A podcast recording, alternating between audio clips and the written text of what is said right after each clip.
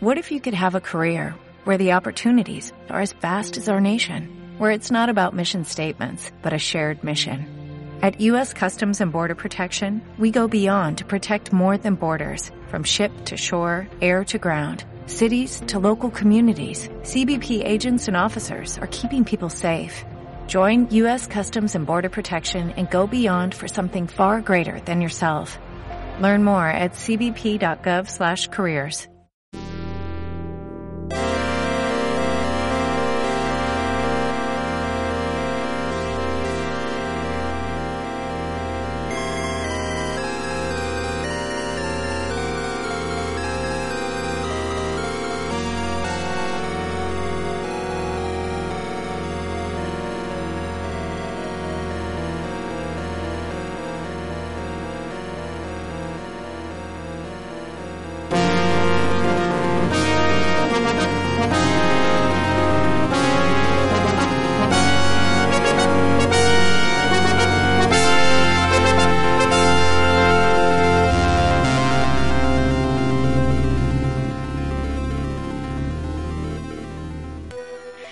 Bienvenidos fans de Sega, soy Moisac y esto que estáis escuchando es Arqueología Sega. Ya sabéis, vuestro podcast sobre la historia de Sega y todas las curiosidades que la rodean. Menos mal, ya era hora de que tuviéramos un programa perfecto, bonito, azul sobre Sega que ya pegaba tanto arqueología Nintendo. Aquí vamos a poner un poquito más azulitos como nuestro querido Erizo. Bueno, a ver, a ver, a ver, a ver, a ver. Espera, espera, un momento, espera un momento, espera un momento. ¿Quién así es? que, ¿Quién es? Así que, así que todo este rollo de robarme el podcast, de usurparme la identidad, así que has sido tú, eh, Moisac, Mm. eh, componente del maravilloso podcast eh, Memory Card, componente y miembro, bueno, miembro de ese maravilloso perfil en Twitter que se llama Segueros. Es que no podía ser otra persona, así que has sido tú el que me has robado el, el- el podcast. ¿No te da vergüenza? Pues sí, pues no me da vergüenza, porque me encanta ar- arqueología Nintendo y creo que es un formato muy chulo y tenía que hacerlo, Eneco. Yo lo siento, te aprecio mucho, pero tenía que ser así, punto. Arqueología Sega y punto. Así Bueno, que. vale, bueno, vale, vale, te entiendo. Vale, te entiendo. Entonces, eh, ¿quieres arqueología Sega? Yo creo que, hombre, no, no me la han pedido miles de personas, pero sí que hay gente que ha pedido arqueología Sega. Así que, vale, lo vamos a hacer. Vamos a empezar hoy mismo con Arqueología Sega. Vamos a hacer unos cuantos capítulos de Arqueología Sega, hablando un poco de la historia de Sonic y demás. Pero lo vamos a hacer a mi manera. Así que, si no te importa, por favor, Vale. Mo Moisac, componente de Memory Card Podcast y eh, director de ese maravilloso perfil arroba segueros en Twitter, eh, por favor, váyase usted al carajo y devuélveme mi podcast. Vale, tú sí que eres maravilloso, te devuelvo tu maravilloso podcast. Y lo siento, chicos, ¿vale? Os dejo con este gran, gran, gran podcast que es Eneco. Y nada, que quedaros porque Arqueología Sega tiene que ser maravilloso. Bueno, esperemos estar a la altura, así que venga, que comience Arqueología Sega.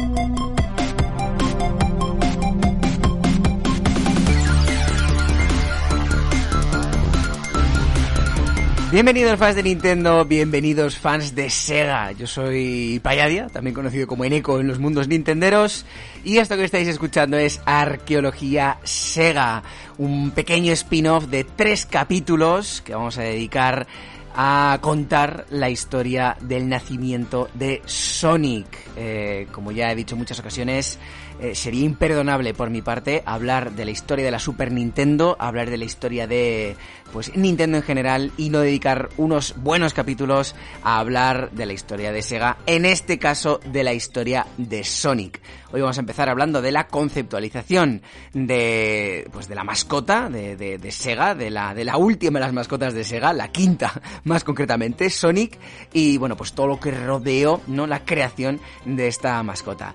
Y bueno, antes de comenzar me gustaría pues eh, dar varios agradecimientos. El primero de ellos, eh, gracias Moisac por haberte prestado a hacer esta introducción.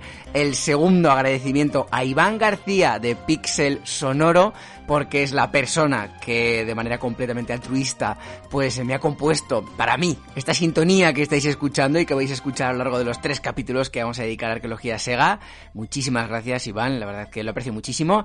Y por otro lado también, muchísimas gracias a Juan Cas, arroba Juanillo Cas en Twitter eh, componente de Invisible Movement y videojuegos desde la subbética, una persona maravillosa que nuevamente también de forma completamente altruista me ha generado todas las imágenes que habéis estado viendo estas semanas de arqueología Nintendo distorsionado y todo eso, y estas imágenes de arqueología Sega que, estáis viendo en la miniatura, en Twitter también veréis, que bueno, que me gustan tanto, que de hecho, eh, bueno, me, me he hecho una camiseta ya con ello. Y finalmente, finalmente, muchísimas gracias a todos los oyentes de Arqueología Nintendo, porque han sido dos semanas fantásticas. Eh, ha sido increíble cómo habéis abrazado este concepto del secuestro del podcast y todo eso. Me lo he pasado muy bien.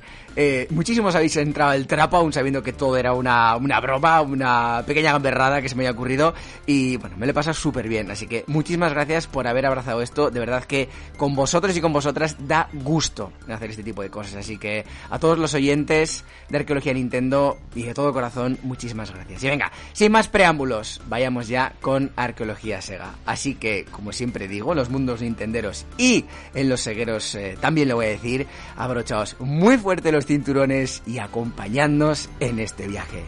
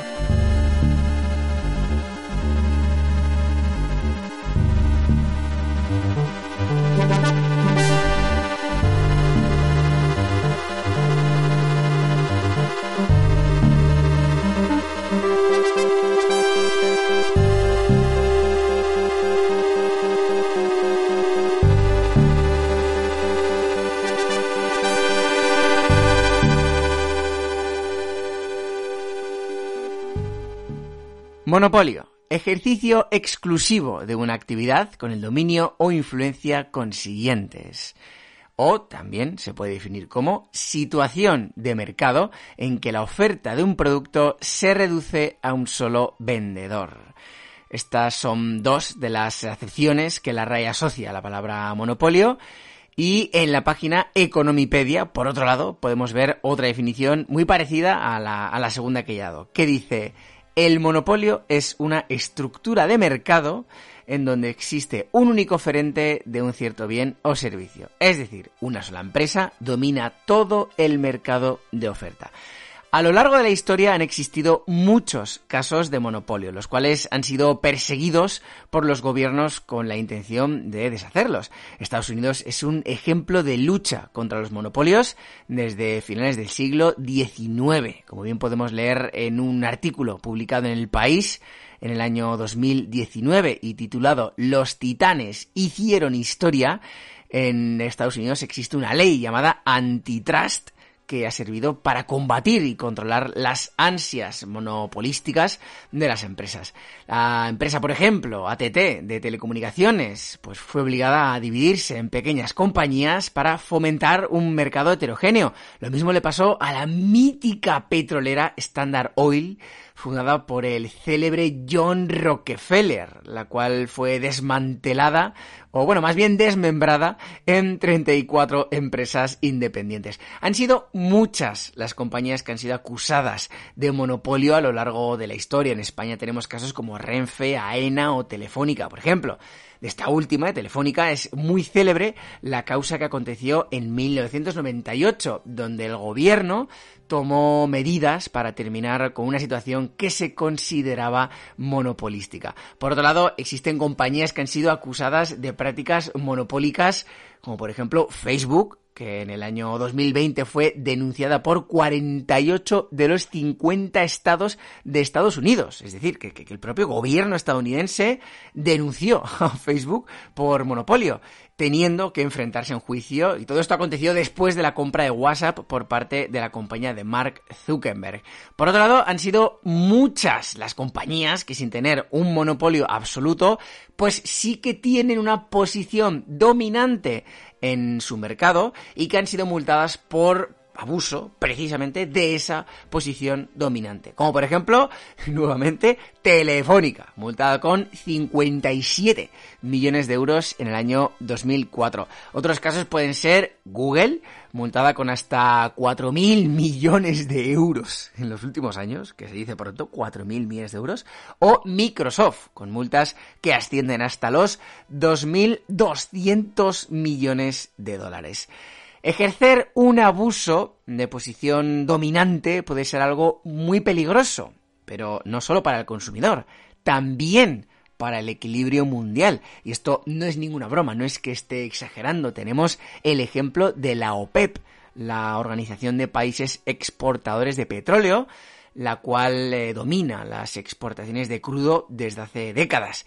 En el año 1973, y como protesta por el apoyo que ciertos países habían ofrecido a Israel durante la guerra del Yom Kippur, que enfrentaba pues a Israel con Siria y Egipto, pues la OPEP decidió hacer uso de esta posición de poder y aumentó artificialmente el precio del petróleo mediante el corte de suministro, creando una crisis mundial que, por cierto, casi borra del mapa a Nintendo, casualmente. Por mucho que nos guste una compañía, por mucho que la amemos y nos guste lo que hace, los monopolios no son algo bueno ya que llevan conductas normalmente tiránicas en las que tarde o temprano los consumidores acabamos pues eh, pagando, ¿no? Acabamos perjudicados, como siempre. Es normal, cuando una compañía puede regular a su antojo los precios de un mercado completo, pues es normal que se den estas situaciones y bueno, no solo regulan los precios, sino que además pueden regular la producción de, de ese mercado y su distribución. Nintendo también ha sido acusada de monopolio a lo largo de su dilatada historia, y no es de extrañar viendo el tremendo poder que ejercía en el incipiente mercado de los videojuegos eh, domésticos a inicios de la década de los 80 en su país natal, Japón. Todo ello como consecuencia del tremendo éxito que la Famicom tenía en, eh, pues eso, en el país nipón. Y es que si recordamos lo que comentamos en el décimo capítulo de Arqueología Nintendo, pues eh, fueron muchas las empresas que criticaron fervientemente a Nintendo por no permitir que empresas externas a ella pudiesen publicar juegos para la Famicom, es decir, para su propia consola, ¿no? Pues todas estas acusaciones que las empresas externas, digamos, eh, profirieron sobre Nintendo iban revestidas de acusaciones de prácticas monopólicas. Existieran las compañías externas o no, lo cierto es que el dominio de Nintendo en el mercado de las videoconsolas a finales de los 80 e inicios de los 90 era absolutamente apabullante, rozando realmente el monopolio. No, no era un monopolio como tal, pero con cuotas de mercado que superaban el 90% en muchos territorios geográficos, pues bueno, mm, sí que era una, digamos, una posición de poder absoluto. Como bien he dicho, no sé, por mucho que nos guste Nintendo, un dominio así no es bueno si se prolonga de manera indeterminada en el tiempo. El mercado pedía a gritos que alguien plantase cara a Nintendo por muy nintenderos que seamos. Y bajo mi punto de vista, estaba claro que tarde o temprano una compañía aparecería para destronar a la compañía de Kyoto. Es, lo que siempre suele pasar en todos estos monopolios y situaciones de poder absoluto de mercado. eh, que, que, al final siempre aparece una compañía y acaba normalmente destronando a la compañía dominante o por lo menos plantándole cara. Después de un relativo exitoso intento por parte de Hudson Soft y NEC eh, con su PC Engine, pues la compañía que realmente materializó la gesta de no igualar, sino superar el dominio de Nintendo, por lo menos en algunos territorios como Estados Unidos, pues esta compañía fue Sega. La compañía con origen hawaiano encadenó una serie de maniobras absolutamente maestras que le permitieron por fin lograr eso que en un principio parecía algo pues, que parecía una simple majadería, el superar en ventas a Nintendo. Como ya he dicho, fueron muchos los factores que permitieron que este sorpaso se hiciera realidad. Pero si hay un factor que sobresale por encima de todos fue el del nacimiento del antihéroe. Y es que si hay algo que a lo largo de la historia se ha repetido una y otra vez hasta la saciedad, y es algo que a los, a los humanos nos encanta, nos excita, nos hace despertar nuestros sentimientos más primarios, es el binomio héroe-antihéroe. Grecia y Troya, Atenas y Esparta, Roma y Cartago, todos ellos formando un perfecto yin-yang en el que la persona se coloca en uno de los dos extremos y decide quién es para él el héroe y quién es el villano. Los Beatles o los Rolling, Oasis o Blur, Coca-Cola o Pepsi, Nesquik o Colacao, el AC Milan o el Inter de Milán, Nintendo o Sega, Mario o Sonic.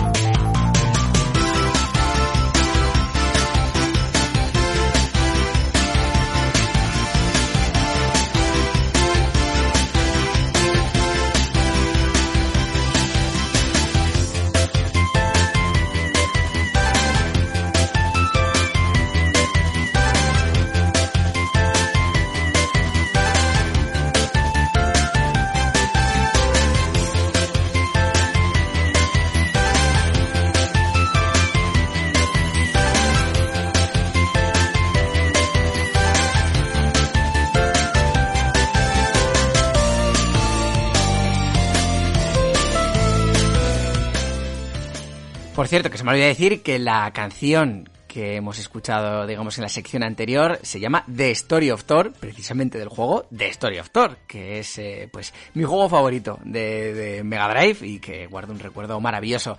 Ahora estamos escuchando la mítica Green Hill de Sonic, pero no en su variante de Genesis, sino en su variante de Sonic Mania. Y es que hoy en Arqueología Sega hablaremos del nacimiento del antihéroe del destructor de reyes, de lo que en inglés se conoce como Game Changer. Hoy hablaremos del nacimiento de la mascota por excelencia de Sega. Hoy hablaremos de Sonic. Bueno, he dicho hoy, pero realmente Arqueología Sega va a durar más de un programa, más, más en concreto tres programas, ya que no solo vamos a hablar del nacimiento de Sonic, también de su impacto en el mundo de los videojuegos, de su impacto en la cultura popular, la cual, por cierto, hoy en día está más en boga que nunca, en el 2022, pues eh, con el tema de las películas que están saliendo últimamente y también hablaremos pues de eh, contexto en el que nació Sonic. Aquí, por cierto, también me gustaría comentar varias cosas. La primera de ellas es que esto de arqueología Sega bueno, tengo que decir que mis buenos amigos de Gamers del Condado eh, ya hicieron unos cuantos capítulos eh, homenajeando. Me gustaría pensar que homenajeando Arqueología Nintendo, bueno, y mí me consta que lo hicieron así, eh, llamados Arqueología Sega, en los que Pacoco, que también me consta que es un gran seguidor del podcast, pues repasó la historia de tanto de Saturn como Dreamcast. Así que desde aquí un saludo a los amigos de Gamers del Condado y gracias por ese guiño que hicieron Arqueología, que hicieron Arqueología Sega en su momento.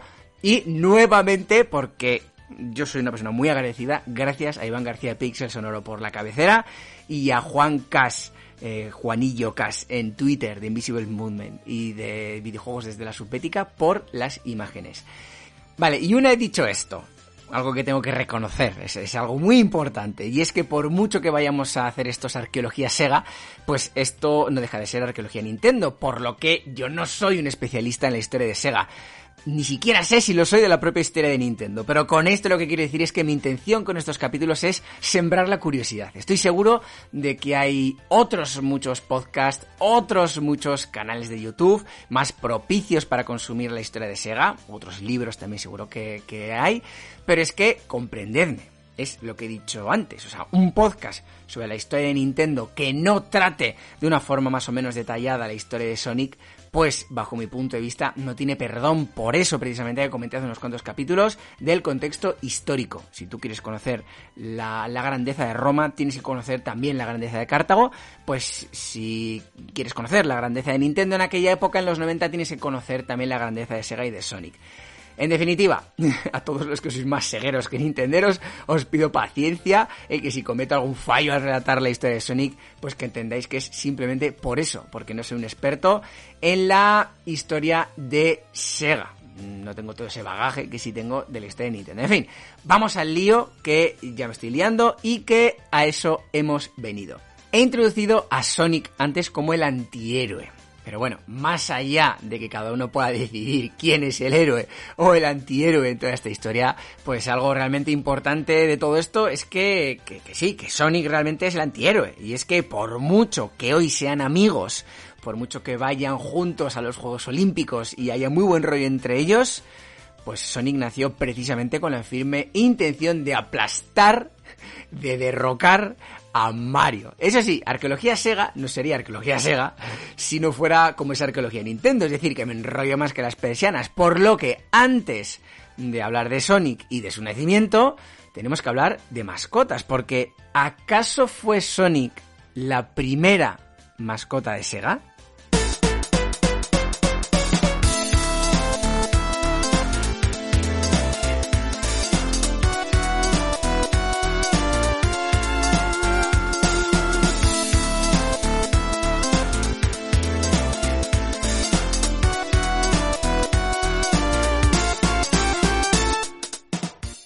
Pues no, la respuesta a esa pregunta es no. Existió no solo una mascota, sino varias antes de que el erizo azul impactase la industria del videojuego. Eso sí, oficial, oficial, realmente solo existió una antes que el propio Sonic. Pero bueno, vayamos poco a poco. El primero de los personajes que podríamos denominar mascota de Sega es un entrañable conejito llamado Profesor Asobin. Este gazapo que guardaba cierta similitud con el conejo blanco de Alicia en el País de las Maravillas, pues se trataba de un personaje muy elegante, con un monóculo, chistera y un chaleco, y comenzó a aparecer de forma frecuente a partir de julio de 1983 y siempre en los manuales de los juegos que Sega lanzaba para su primera consola de sobremesa, la SG-1000.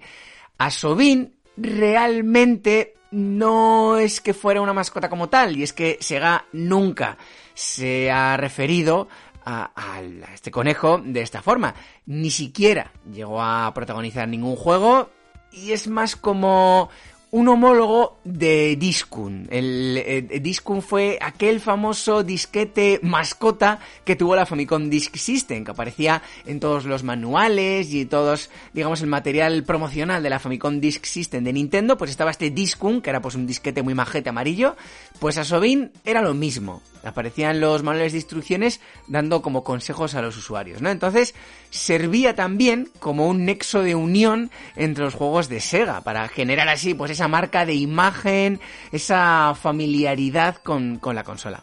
Al final, el hecho de que el mismo personaje aparezca en todos los manuales, pues bueno, le daba esa sensación de unidad que finalmente, pues tanto necesita cualquier producto, ¿no? El hecho de, pues que tú creas que es, que todo forma parte de un todo, y bueno, pues que es algo grande, ¿no? Pues ahí estaba Asobin. Y lo que era, lo que hacía era simplemente, pues lo que ya he dicho, ¿no? Aparecer en los manuales dando ciertos consejos a los jugadores, suele aparecer pues por el final más o menos y con el típico bocadillo de cómic estos, ¿no? De Mortel y Filemón, el típico bocadillo en el que pues decía pues algún, algún truco, algún, algún consejo. La última aparición de este entrañable conejo eh, como asesor se produjo en 1987 en el manual del juego Makai Rechuden o Kung Fu Kid de Master System, aunque siguió apareciendo en algunos manuales pero simplemente dando consejos genéricos para el cuidado de la Master System, pues lo típico de, yo que sé, no soples el cartucho por ejemplo, o no eches colonia en los pines, pues cosas así, ¿no? Pero ya ya no era como antes, ¿no? Que aparecía ahí dándote esos consejos, ¿no? Que solía dar.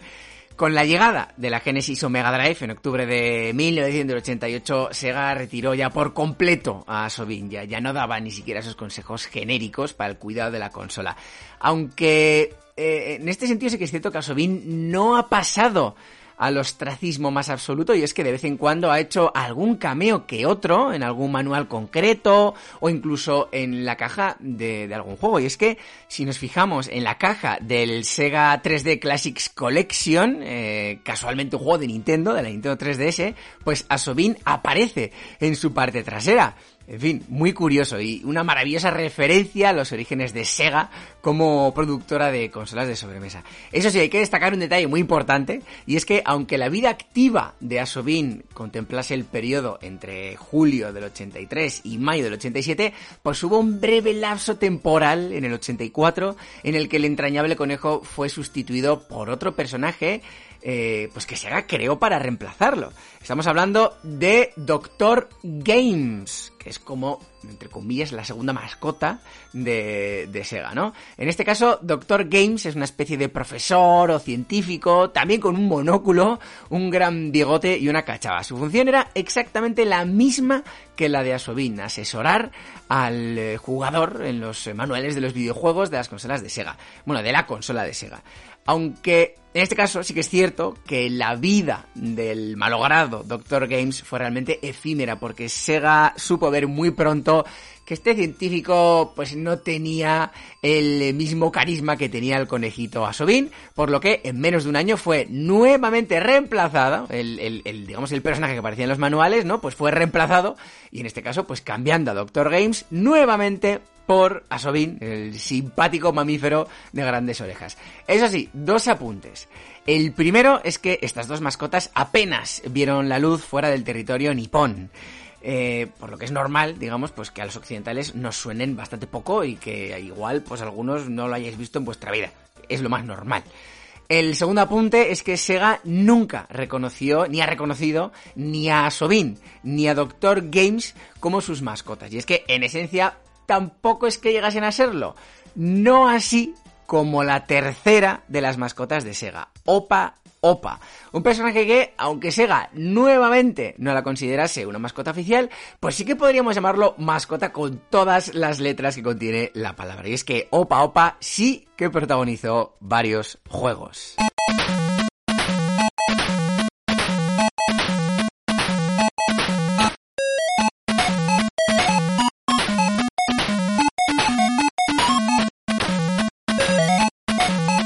Estamos escuchando la canción Tabas del videojuego de Master System Fantasy Zone, precisamente un juego protagonizado, uno de los primeros juegos protagonizados por Opa Opa, que es probablemente una de las mascotas más entrañables y extrañas que podemos encontrarnos. Y es que es, eh, bueno, como ya he dicho, protagonista principal de la serie de juegos Fantasy Zone, estrenado eh, en un primer momento en el 86 como juego de arcade, bueno, pues Opa Opa es en esencia una nave espacial. Efectivamente, Sega tuvo como mascota una nave espacial con formas redondeadas, de colores azul, rojo y verde, con dos patitas, dos alitas, en fin, fantástico. Eh, o sea, maravilloso, a mí me encanta. Opa Opa, a pesar de ser una nave espacial, tiene sentimientos y vida. De hecho, tiene un hermano llamado Upa Upa, también protagonista de la saga Fantasy Zone, y ambos tienen un padre llamado Opapa. Es que no me digáis que no es increíble. Opa Opa, su hermano Upa Upa y el padre de ambos Opapa. Tremendo. Bueno, como ya he comentado, Opa Opa no ha sido reconocido por Sega como su mascota, pero normalmente la comunidad de jugadores se suele referir a esta entrañable nave como la primera mascota de la marca. La saga Fantasy Zone, muy exitosa por cierto, y contempla casi una decena de juegos, tiene una curiosidad, y es que, aunque son juegos de naves, realmente los Fantasy Zone no se encuadran dentro de la categoría Soten Up. Y es que, debido a sus mecanismos de juego novedosos, a unos entornos surrealistas y gracias a una estética muy colorida y, como ya he dicho, muy entrañable, pues eh, forma parte de un subgénero conocido como Cute en Up cute, que en inglés es algo así como adorable. En aquella época fueron varios los juegos que compartieron esta estética y este tipo de juego, como el mítico Twin Bee o el posterior Parodius. Algo muy curioso a este respecto es que varios juegos de la saga Fantasy Zone, pues como el 1 o el 2, con Opa Opa como protagonista, que repito, es concebida por la comunidad como la primera gran mascota de Sega, pues eh, estos juegos también vieron la luz en consolas de Nintendo, en la Famicom, en este caso, el Fantasy Zone 1 y 2. Y bueno, antes de acabar con Opa Opa, dos detalles más. El primero es que su diseñador fue Yoshi Ishii, un clásico dentro de Sega y que trabajó en juegos como Hang-On o como Outrun y que fue productor de juegos como Panzer Dragon, Sakura Wars o uno de mis juegos favoritos de Sega, el Ristar.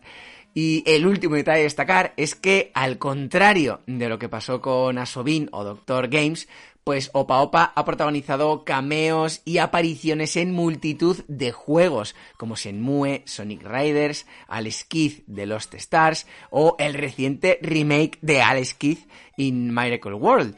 Y por cierto, qué poético acabar hablando de Opa Opa mencionando a Alex Kidd. Y es que Alex fue la cuarta mascota de Sega, la que vino justo antes de Sonic.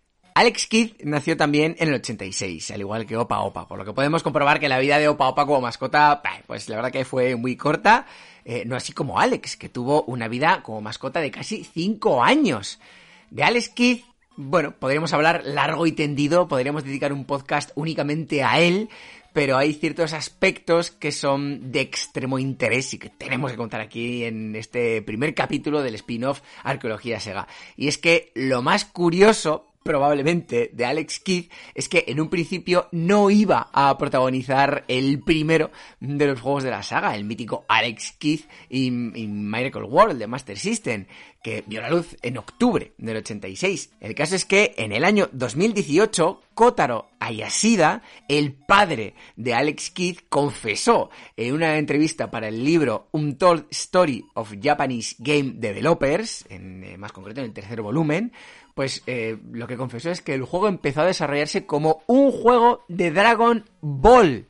Aún así, durante el desarrollo, Sega perdió la licencia y Kotaro, o Kotaro, no, he dicho Kotaro antes, pero bueno, Kotaro como se diga, se vio obligado a transformar el juego y sustituir todos los componentes que en aquel momento conformaban la aventura, creando lo que finalmente fue Alex Kidd y Miracle World. Escuchemos en la voz de Joel Martín las palabras exactas de Kotaro Ayashida a este respecto.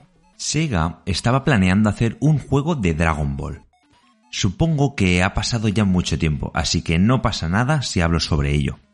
El proyecto comenzó como un título de Dragon Ball, no como un competidor directo para hacer frente a Super Mario Bros. Sin embargo, cuando nos dijeron que ya no podíamos utilizar más la licencia de Dragon Ball, nos vimos forzados a recrear el juego con nuestras propias ideas. Por ejemplo, cuando estábamos trabajando con Dragon Ball, Goku peleaba con su bastón mágico, por lo que lo cambiamos después a un puñetazo. Solo empezamos a pensar en Mario cuando comenzamos con el nuevo proyecto de Alex Kidd in Miracle World, momento en el que buscamos nuevas maneras para diferenciarnos de él.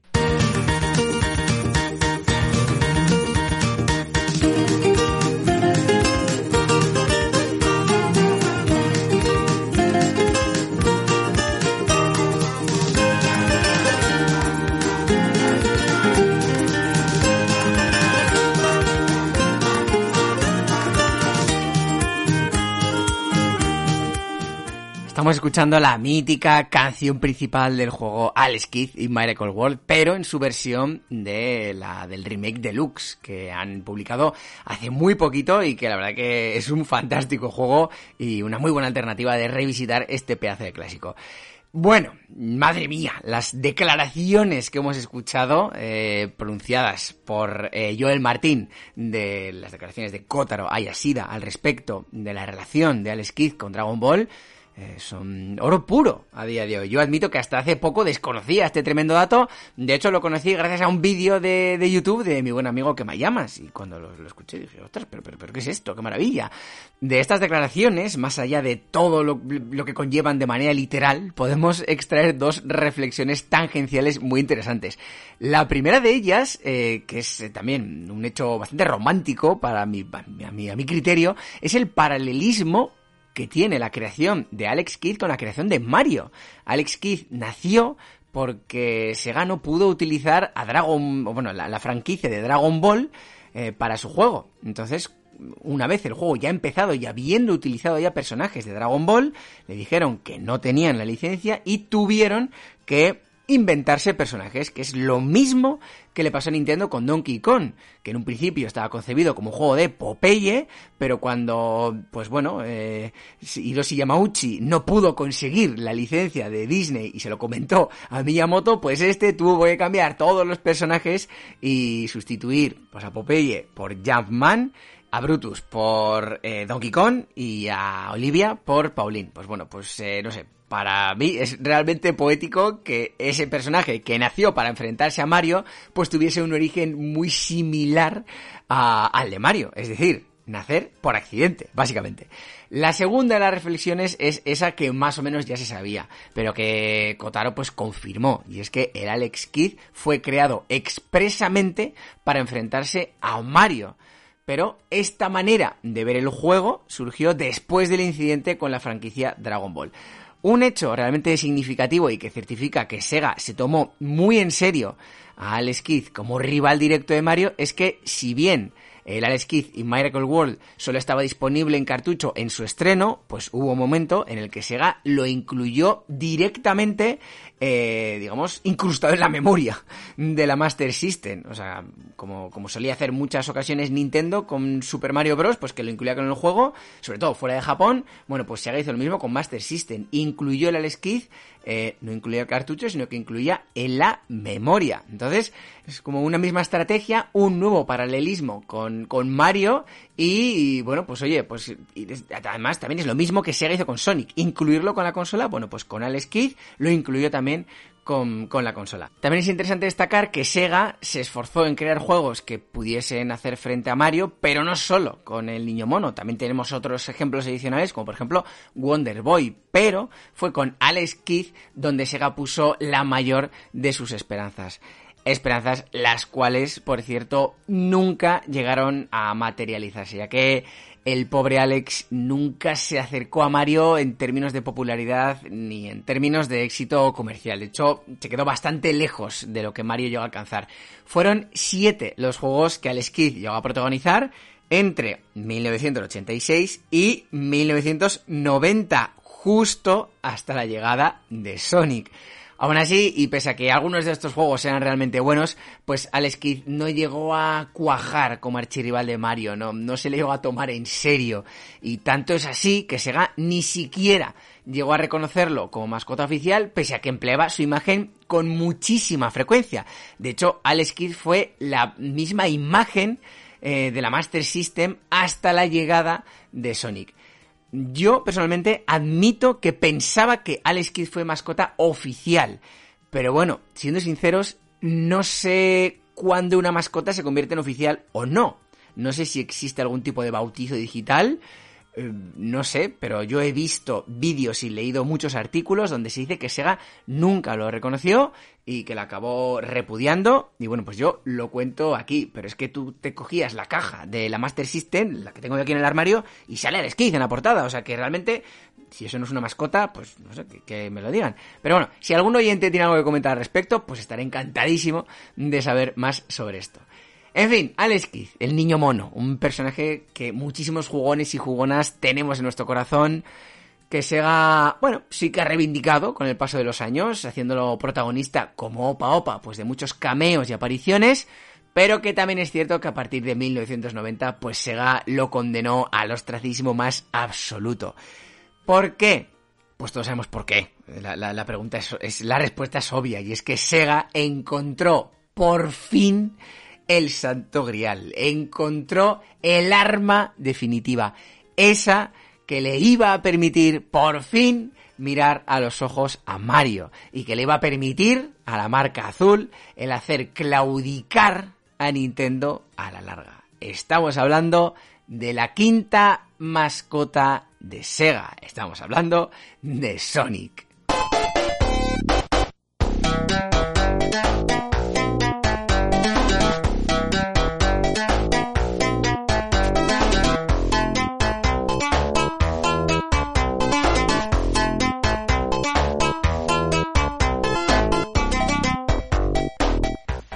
Sin rodeos. Sonic nació con el objetivo único de enfrentarse a Mario y de otorgar a Sega eso que en su momento no tenía, una mascota efectiva. Existe un montón de información acerca de la creación de nuestro querido erizo azul, información que conocemos de primera mano gracias a miembros clave de Sega, eh, pues bueno, que trabajaban en, aquella época en, en, la marca azul. Por ejemplo, en el vídeo de History of Sonic, The Birth of an Icon, un documental que podéis encontrar fácilmente en YouTube, pues aparece el mismísimo Tom Kalinske certificando pues esa sensación que tenía en ese momento Sega, el hecho de que necesitaban una mascota urgentemente para poder hacer frente a Nintendo.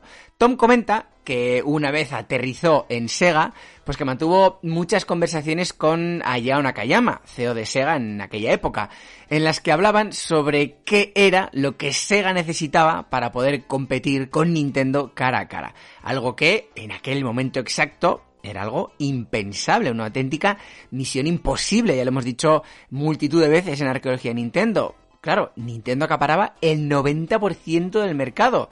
Tenía las compañías externas completamente subyugadas y tenía una estadística escalofriante. Uno de cada cuatro hogares estadounidenses tenían un NES.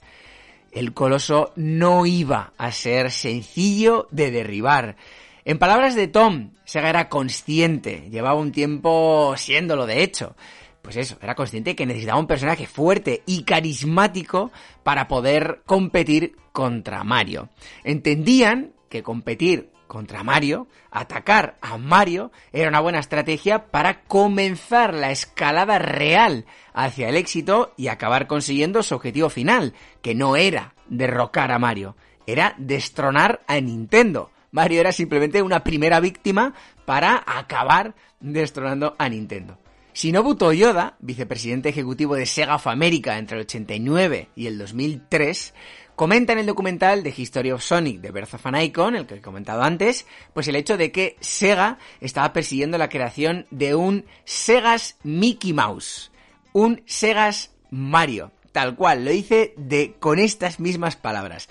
Este hecho también lo certifica Peter Moore, presidente de Sega of America entre el 99 y el 2003, que comentaba que lo que Sega buscaba era una mascota que protagonizase un juego de estilo plataformero y que además capturase toda la esencia de la compañía. Que dicho así, es algo bastante complicado de crear, ¿eh? un, un juego que capture la esencia de la compañía. Es bastante complicado. En otro documental llamado How Was Sonic Born? The History of Sonic the Hedgehog, que podéis ver en el canal de YouTube Sonic Destiny, pues Shinobu Toyoda comentó que en Sega of Japan se organizó una macro campaña interna y abierta a todo trabajador de la compañía con el objetivo de idear la nueva mascota de la empresa. Bueno, he dicho que se puede, que esto es algo que podéis ver en, este vídeo, en este documental, en How Was Sonic Born, History of Sonic the Hedgehog, pero bueno, realmente e, este hecho se puede leer en otros muchísimos sitios. Pero bueno, yo os he dado una cita por si queréis acceder a ella e informaros un poquito más. Como he dicho, cualquier trabajador podía presentar su idea, y lo cierto es que esta campaña fue un éxito rotundo. Según Toyoda, se presentaron unos 200 dibujos y bocetos de posibles mascotas. Como podéis comprender, entre estos 200 candidatos había de todo. Había un oso, un armadillo, un lobo, un conejo, un granjero, de todo. Y entre tanta maraña de personajes, unos mejores que otros, pues el diseñador Naoto Oshima presentó su propuesta. Un erizo azul llamado Mr. Needle Mouse. Creo que la palabra como tal, Needle Mouse, no tiene una traducción directa, pero bueno, Needle es aguja, Mouse ratón, por lo que, no sé, ratón aguja, aunque bueno, realmente Sonic era un erizo, pero bueno, en fin, Mr. Needlemouse era un concepto muy ochentero, noventero, era rebelde pero amistoso, adorable a la vez que molón, era la mezcla perfecta que necesitaba Sega en aquella época. El caso es que Naoto tenía las ideas muy claras. Sabía más o menos el concepto de juego que quería llevar a cabo. Y pronto su destino se unió al de uno de los programadores más eh, prometedores que Sega tenía en aquella época, un tal Yuji Naka. Entre los dos crearon lo que hoy conocemos como el juego Sonic the Hedgehog con Yuji más centrado en la implementación del juego, mientras que Naoto se centraría más en el diseño del personaje, tanto su personalidad como su aspecto. Bueno, el caso es que llegó el día del concurso interno o presentación interna, es decir, el día en el que eh, todas las mascotas iban a ser presentadas y tan solo una iba a ser finalmente escogida para convertirse, ¿no? A la postre en futura mascota de la compañía. Naoto y Yuji fueron con todo. No solo presentaron a Mr. Needlemouse, sino que presentaron también un concepto muy avanzado de un posible juego. E incluso llevaron merchandising, pues, pues eso, peluches y demás material sobre su idea. Evidentemente, ganaron. Es algo lógico, ¿no? Yo creo que todos, todos lo, lo, hemos podido deducir. Ganaron. Y en aquel momento Sega les asignó la tarea de crear el nuevo juego protagonizado por la nueva mascota, bueno, por la futura mascota de la compañía. De hecho, Sega les dio libertad y tiempo de sobra para hacer las cosas con tranquilidad, con buen pie y como ellos quisieran. El objetivo era, por encima de todo, crear un gran juego. De este desarrollo, de cómo se creó el juego, hablaremos en otro momento. Pero antes, centrémonos un poquito más en la creación del propio personaje, en la creación de Sonic.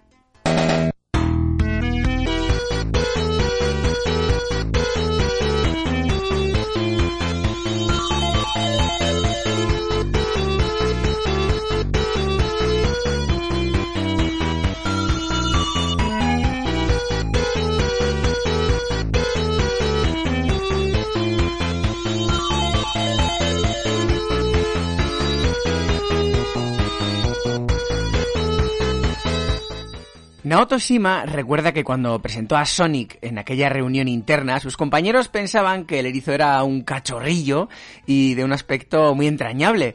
Esto es algo que a Naoto no le gustó mucho porque él concebía a Sonic realmente como un personaje adulto y maduro. Entonces, bueno, ahí le descolocó un poco.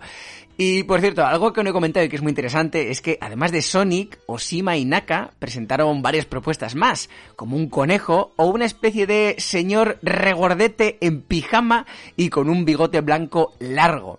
Bueno, este señor en pijama no ganó, pero fue la inspiración para diseñar al principal villano de Sonic, el Dr. Ivo Robotnik o Dr. Eggman.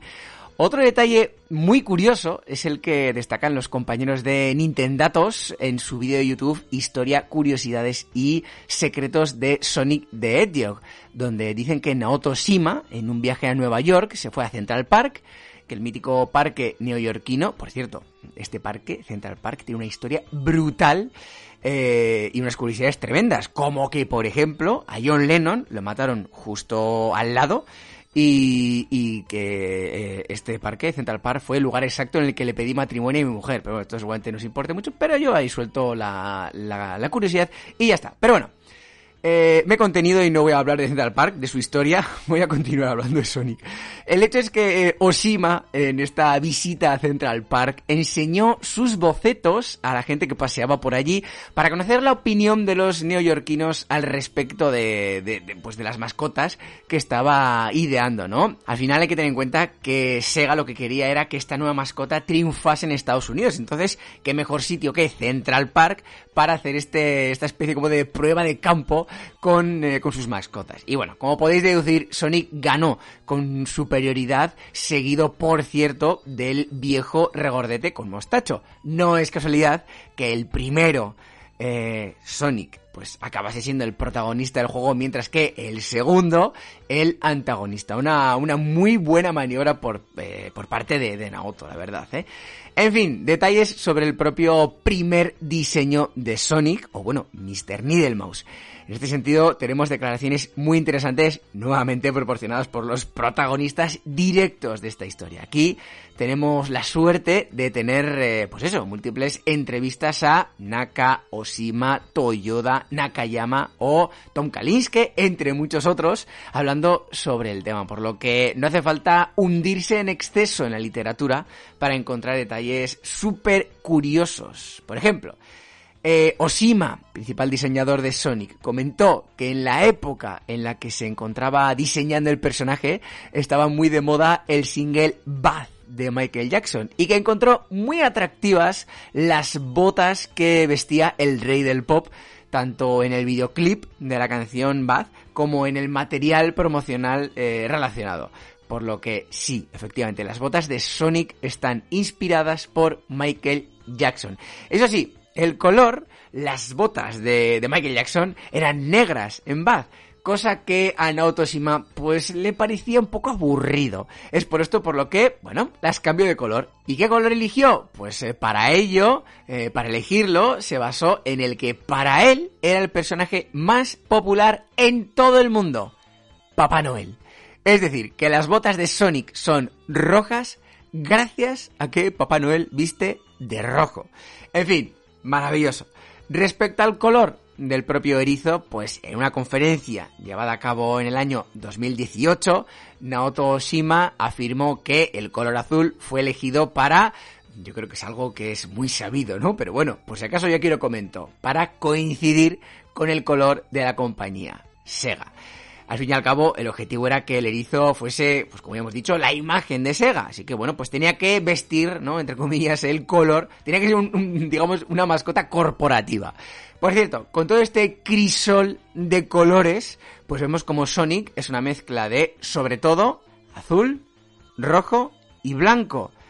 Los colores de la bandera de Estados Unidos. ¿Casualidad? Bueno, eh, yo no lo creo. Puede ser que, algunos crean que sí, yo creo que no. Eh, es que Sonic estaba diseñado al milímetro para que triunfase en Estados Unidos y por cierto lo acabaron consiguiendo.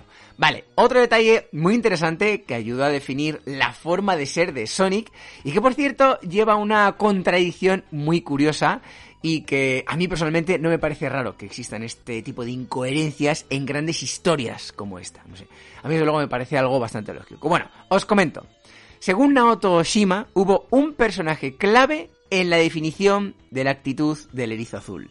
Bill Clinton. El antiguo senador por Arkansas y futuro presidente estaba en plena campaña política para las presidenciales de noviembre de 1991, por lo que tenía muchísimo protagonismo en televisión.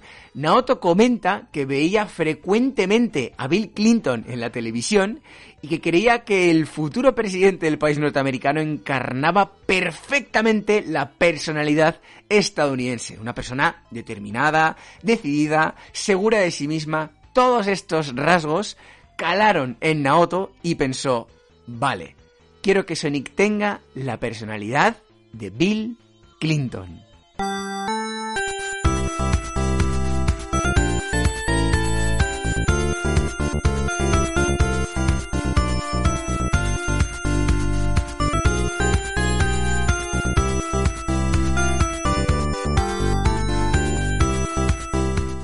Madre mía, o sea que Sonic realmente es un collage entre Michael Jackson, Santa Claus y Bill Clinton. No, me parece algo fantástico.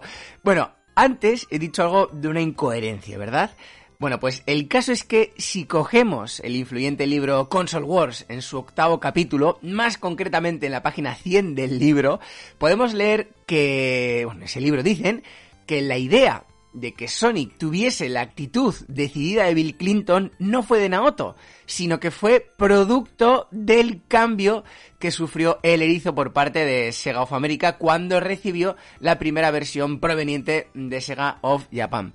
¿Cuál es la verdad? Pues no lo sé. Nunca lo sabremos. Es un detalle muy, muy concreto. Naoto Oshima, él mismo certifica haberse inspirado en Clinton. Es decir, que, yo he escuchado al propio Oshima reconociendo esto en un vídeo en, YouTube. Por otro lado, pues eh, Console Wars ha demostrado ser una fuente muy fiable de información a lo largo de estos años. Entonces, no sé, realmente no me resulta raro pues que en estas historias estos detalles que en aquel momento pues igual no tenían una importancia capital, pues son detalles súper concretos, pues que a lo mejor se han ido difuminando con el paso de los años y bueno, pues la, memoria al final es muy moldeable, así que no hay ningún problema. Yo aquí expongo las dos versiones y que cada uno decida. Otro tema importante, el cambio del nombre de Mr. Needlemouse a Sonic. Se sabe que este cambio se produjo después de la reunión interna en la que la propuesta de Naka Yoshima fue aceptada y antes de que la mascota fuese presentada a Sega of America, en un momento en el que el Sonic Team hizo unos cambios en el diseño del erizo antes de mandárselo al equipo de Tom Kalinske. Uno de los cambios más importantes fue este renombramiento a Sonic, debido, por supuesto, a la velocidad que tomaba el personaje cuando corría. Recordemos que mientras el personaje se definía en cuanto al diseño, pues de forma paralela el juego estaba siendo desarrollado con Yuji Naka a la cabeza. Entonces, bueno, ya se sabía, de hecho, eh, Naoto Shima ya tenía la idea, incluso antes de, empezar con el desarrollo del juego, ya tenía la idea de que Sonic iba a ser un personaje muy, muy, muy rápido. Vale, algo importante también que hay que comentar, y a lo mejor es que estoy siendo, o sea, estoy yendo un poco a trompicones, pero hago lo que puedo, creedme. Es lo que he comentado antes, los momentos temporales, qué pasó antes, qué pasó después, pues son un poco complicados de determinar en un proceso pues medianamente largo como fue el de la, de, la creación de, de, esta mascota, de Sonic. Y claro, pues como quiero contar todo, pues al final me, me, acabo, a lo mejor, a lo mejor acabo cometiendo pues eh, pequeños flashbacks, ¿no? Como, como que voy a trompicones. Pero bueno, el caso es que antes he mencionado un concepto muy por encima, que es el Sonic Team. Un concepto muy importante. Y bueno, este equipo de desarrollo, que a día de hoy, por cierto, sigue existiendo, fue fundado precisamente en 1990 con el objetivo de la creación del primer juego de la mascota.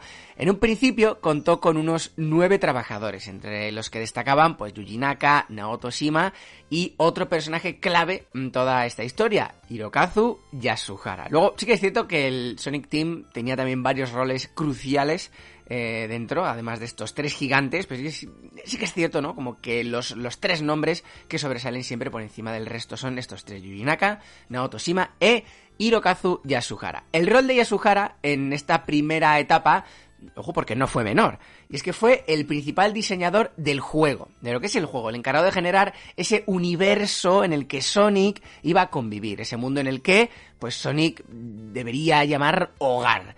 Según Nirokazu, claro, esto fue todo un reto. O sea, no era nada fácil crear un universo que contentase tanto a japoneses como a estadounidenses. Iba a ser algo bastante complicado. Fue en ese momento de creación de un universo cuando el Sonic Team creó una historia para Sonic. Es decir, una, una vida, entre comillas.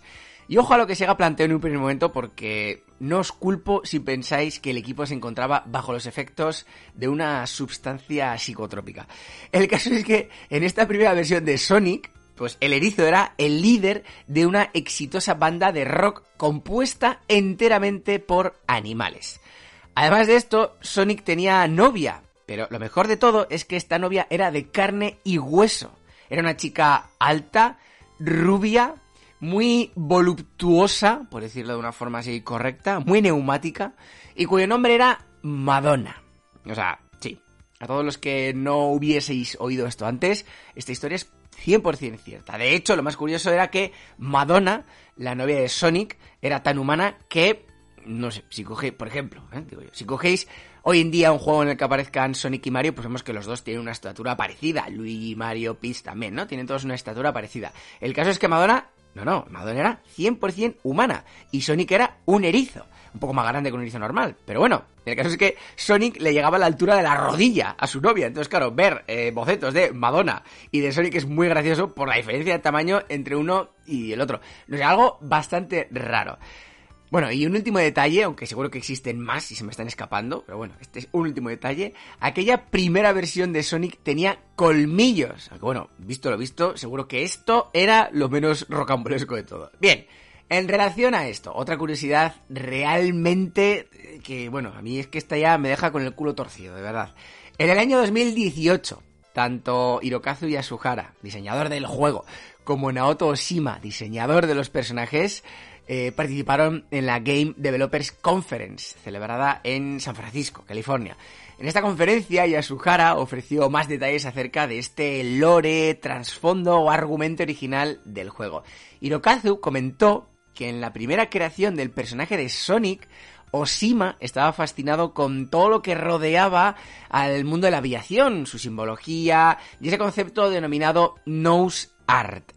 Nose art, que literalmente significa arte en la nariz, se refiere a las pinturas decorativas que se ponían en las partes frontales de los aviones, normalmente en la parte delantera del fuselaje. Vale, con todo esto, eh, entre los dos, crearon una historia en la que el protagonista era un aviador al que le gustaba viajar a velocidades muy altas y cuyo pelo en punta hacía que su apodo fuese Hedgehog, es decir, erizo. El nose art del avión de este personaje era precisamente Sonic. Es decir, el dibujo que el aviador tenía en su avión, en la parte delantera de su avión, era Sonic. En esta historia, la mujer del piloto era una escritora de cuentos infantiles, la cual escribió un cuento sobre un erizo basándose en su marido. Bien, pues la idea es que el cuento escrito por esta escritora es precisamente la historia del juego de Sonic. Es decir, una anécdota absolutamente preciosa, pero que lamentablemente no sé cuándo, pero finalmente fue descartada, antes incluso de presentar el personaje a Sega of America. Y bueno, Sega of America, cuando Sega of Japan terminó con el diseño del personaje, el concepto del juego y todo el trasfondo del erizo, recordemos, líder de una banda de rock y con una novia humana mucho más alto que él, pues le enviaron todo el material a Sega of America, los cuales pues no vieron con muy buenos ojos todo lo creado por Naoto Shima, Yuji Naka e Hirokazu Yasuhara. Y esto, todo lo que viene ahora en esta historia es crucial para entender el futuro tanto de Sonic pero no solo de Sonic, también de Sega. Pero bueno, viendo todo el tiempo que llevamos ya de capítulo, que llevamos ya, a ver, más de una hora, creo que es justo dejar la historia aquí. Continuemos dentro de 15 días, donde la hemos dejado ahora, en el próximo Arqueología Sega.